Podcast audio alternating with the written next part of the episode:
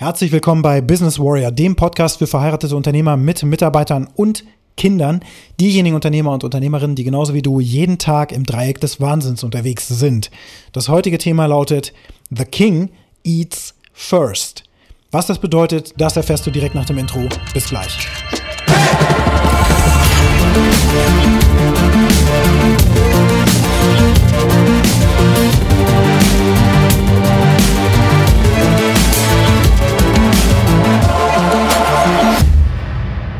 Unternehmer sind schon ein sonderbares Völkchen.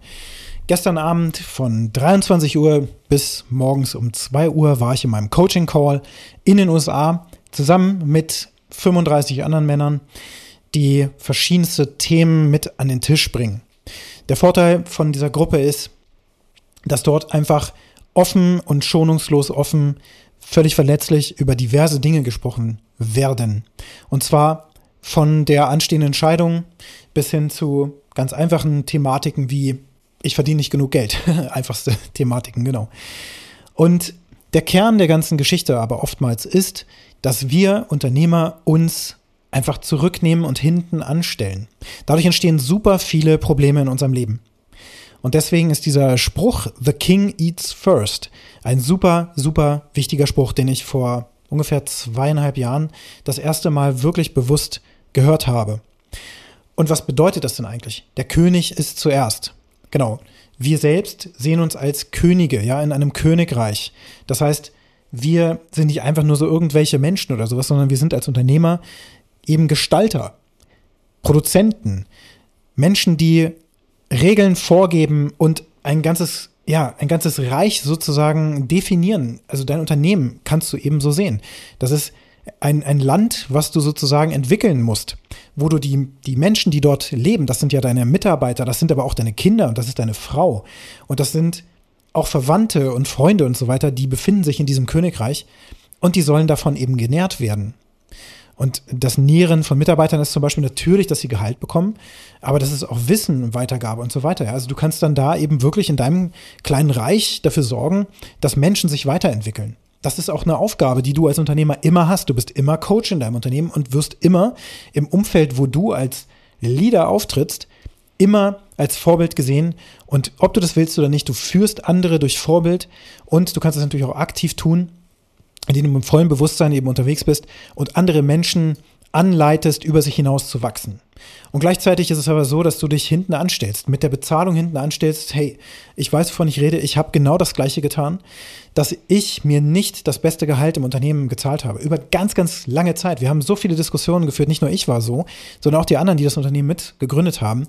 Wir haben uns manchmal ein schlechteres Gehalt gezahlt, damit wir einen, einen Mitarbeiter weiter sozusagen durchbringen können, der ja, und der uns irgendwie am Herzen lag und der natürlich auch wichtig war für unsere Pro Projekte und so weiter, ohne den es aber auch irgendwo gegangen wäre, also wenn man das mal ganz nüchtern betrachtet. Und trotzdem haben wir uns nicht getraut, das beste Gehalt zu zahlen. Einfach auch schon, weil wir ein falsches Mindset hatten auf das Geldverdienen bezogen, ja, und auch wie ein Unternehmer in dieser Gesellschaft überhaupt gesehen wird. Ja, man darf nicht zu viel verdienen, dann, dann wird das irgendwie, also dann, weiß ich nicht, dann gibt es ja negative Gefühle. Das sollten die Nachbarn äh, darüber denken oder sowas. Und hinter dem Rücken wird wird auch äh, über uns gesprochen oder was weiß ich was, ja. Und die Mitarbeiter denken, na, was ist denn das für ein Typ, ja, der hat immer den, den größten Wagen und den, äh, den Parkplatz direkt vor der Tür und so weiter und so fort. Das darf nicht sein. Also haben wir uns immer ein Stück zurückgenommen. Das heißt, wir haben nichts zuerst gegessen, wenn du das mal so übertragen möchtest. Ja, du sitzt am Tisch, du bist nicht derjenige, der als erstes isst. Oder du kannst es auch so sehen, im Flugzeug, wo die Sauerstoffmasken runterkommen. Es geht ja darum, dass du selber erstmal Sauerstoff zu dir nimmst, bevor du anderen helfen kannst. Wenn du also nicht selber gut genährt bist, wenn du nicht stark genug bist und an dich zuerst gedacht hast, dann kannst du anderen Menschen nicht weiterhelfen. Das ist einfach ein ganz, ganz logischer Grundsatz. Trotzdem sind wir alle von der Gesellschaft anders geprägt. Wir sind so geprägt, dass man eben sich nicht nach vorne drängeln soll, nicht, nicht selbst beweihräuchern soll und, und überhaupt irgendwie sich da ein bisschen zurücknehmen soll. Und das führt dann dazu, dass du eben in der Hierarchie sozusagen dich nach hinten stellst, dein eigenes Leben sich dann natürlich auch in, in Mitleidenschaft zieht und sich das auswirkt. Denn wenn du eine Reihenfolge bildest, dann stehst du zwar an erster Stelle, an zweiter Stelle steht deine Partnerin, dein Partner, Danach kommen deine Kinder und dann kommt dein Business. Und dein Business muss das Leben deiner Familie stärken. So sind die Zusammenhänge. Und dann bist du aber derjenige, der zuerst ist. Das heißt, derjenige, der sich zuerst um sich selber kümmert. Die Dinge tut, die für ihn wichtig und richtig sind, damit die Familie davon profitiert, damit das Business davon profitiert, damit durch das Business das Leben finanziert wird und die Freiheit ermöglicht wird, nach der wir alle streben. Wir Unternehmer sind im Kern alle gleich. Wir wollen Freiheit. Ja, wir wollen viel Cash, aber im Kern wollen wir Freiheit. Denn durch viel Geld wird Freiheit erzeugt. Und gleichzeitig bauen wir uns aber eine Fußfessel mit einem Unternehmen, wo wir so eng gebunden sind, dass es ohne uns scheinbar nicht geht. Und auch das ist ein Problem, wenn du zum Beispiel derjenige bist, der Wissen hortet im Unternehmen. Denn ich hatte ja auch hier schon mal darüber gesprochen, dass Silo-Denken äh, ein Problem ist. Dass Mitarbeiter, die sozusagen Wissen horten und sich dadurch auch gewissermaßen unersetzbar machen oder das auch manchmal nur glauben, dass sie dann unter, unersetzbar wären, dass die eine Gefahr fürs Unternehmen darstellen. Gleichzeitig ist es so, wenn du dich für den Allwissenden hältst und auch äh, glaubst du deine Mitarbeiter, naja, die können das nicht, nicht so gut wie ich und die, die werden das nie lernen. Ja, ich habe irgendwie so den magischen Finger. Ich, äh, ich kann irgendwie bestimmte Dinge viel einfacher und schneller und so weiter. Und ich habe jahrelang auch so gedacht eine ganze Zeit lang war das auch faktisch tatsächlich sogar zu sehen. Ganz am Anfang unserer Unternehmensgeschichte, so in den ersten vier, fünf Jahren, war ich so der absolute Google-Spezi in unserem Unternehmen. Alle hatten so Probleme und ich so mal eben Google angeworfen, zack, das ist die Lösung.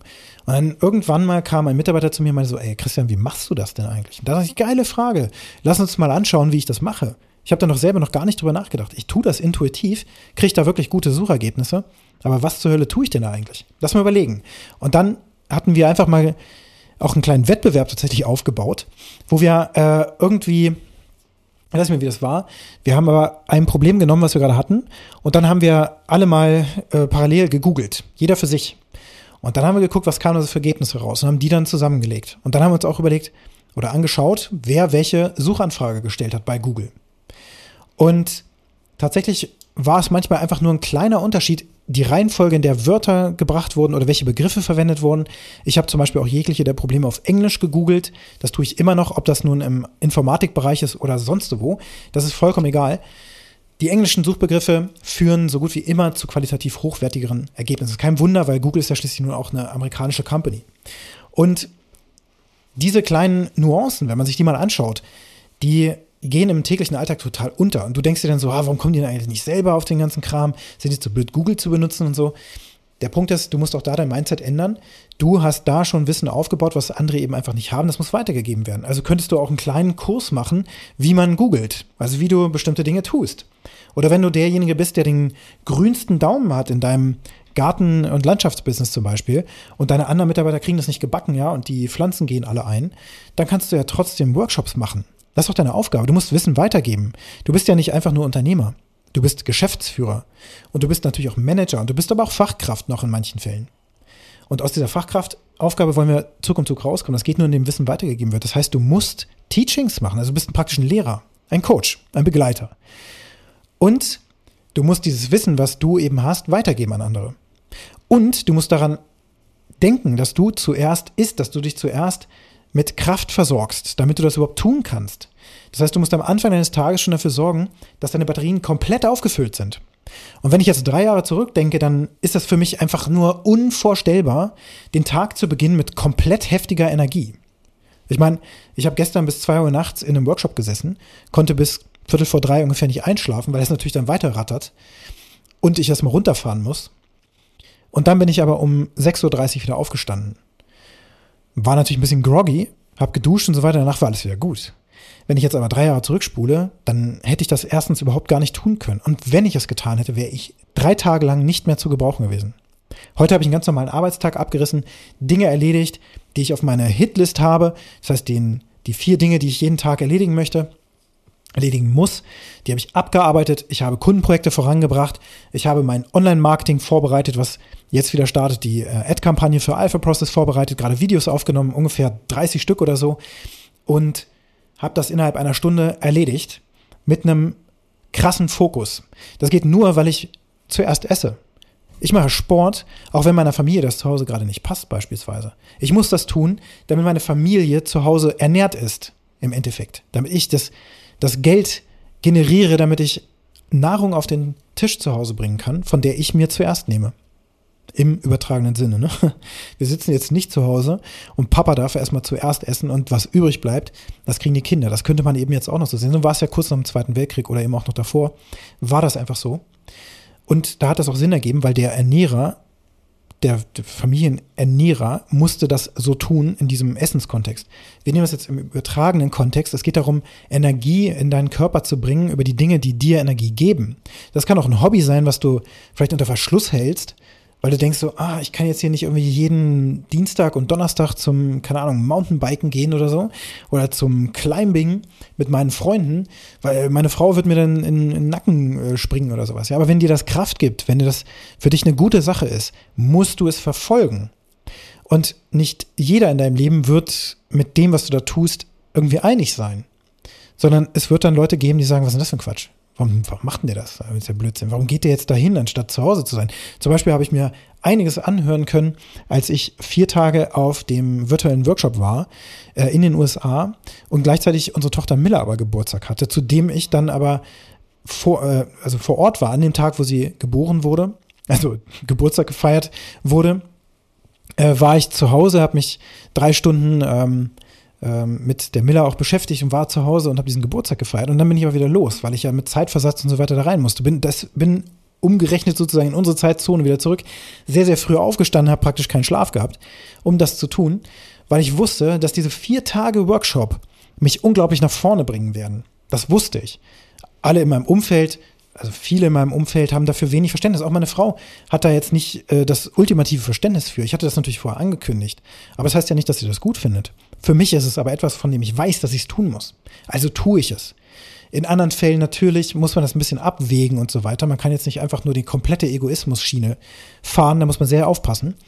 Und ähm, vor allen Dingen ist dieses Prinzip von The King Eats First auch nicht nur auf diese Dinge bezogen, sondern eben auch auf das Gehalt, was du dir zahlst oder eben auch nicht zahlst.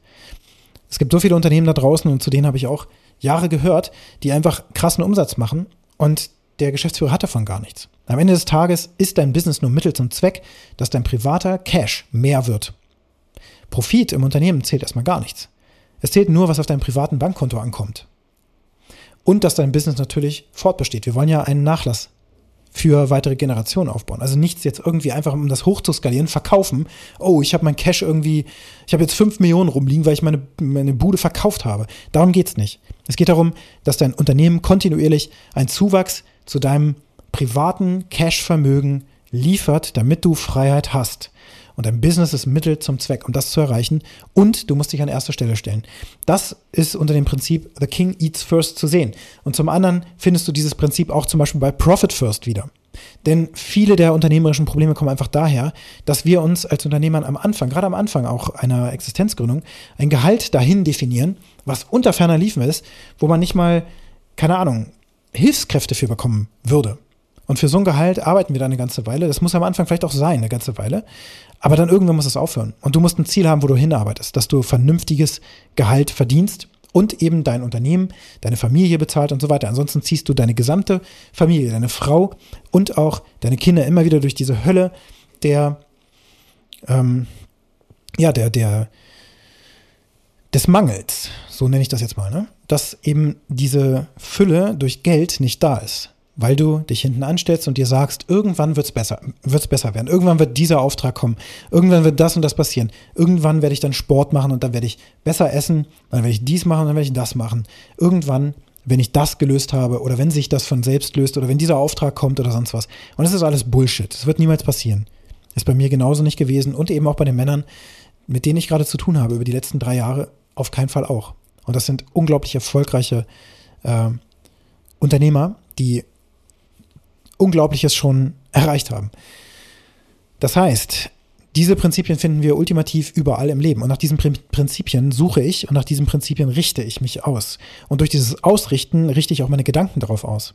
Wenn ich also zuerst mal definiere, wie viel ich privat als Vermögen über ein Jahr verdienen möchte aus meinem Unternehmen heraus, wie viel Sales muss ich denn da eigentlich machen, damit ich meine Kosten noch decken kann, die ich dann eben auch habe? Was sind auch die Kosten, die ich dann maximal haben darf? Und so denkt man eigentlich nicht, weil wir alle als BWL-Studenten auch lernen, Gewinn ist Umsatz minus Kosten. Und das ist halt einfach eine viel zu einfache und falsche Betrachtungsweise. Und diese einfachen Begriffe und diese einfachen Variablen, wenn du so willst, in den Gleichungen, die verändern das gesamte Bild. Kleine Details, die ein ganz anderes Ergebnis und ein ganz anderes Mindset ergeben. Deswegen möchte ich dir heute nahelegen, schau mal, wie du dein Unternehmen ausrichtest, sodass du das, was du als Take-Home haben möchtest, das, was du mit nach Hause nimmst am Ende des Monats, was ist dein Gehalt, was ist das, was du möchtest, also wo bist du gerade, wo möchtest du hin? Im nächsten Jahr? Und was muss im Umkehrschluss an Sales generiert werden, damit du das schaffst und deine Kosten noch decken kannst. Und wenn dir der Podcast gefallen hat, dann hinterlasse mir eine positive Bewertung auf der Plattform, wo du ihn gerade hörst. Wenn du mit mir in Kontakt treten möchtest, kannst du das sehr gerne tun. Meine Kontaktdaten findest du in den Show Notes. Und jetzt wünsche ich dir einen ganz erfolgreichen Tag.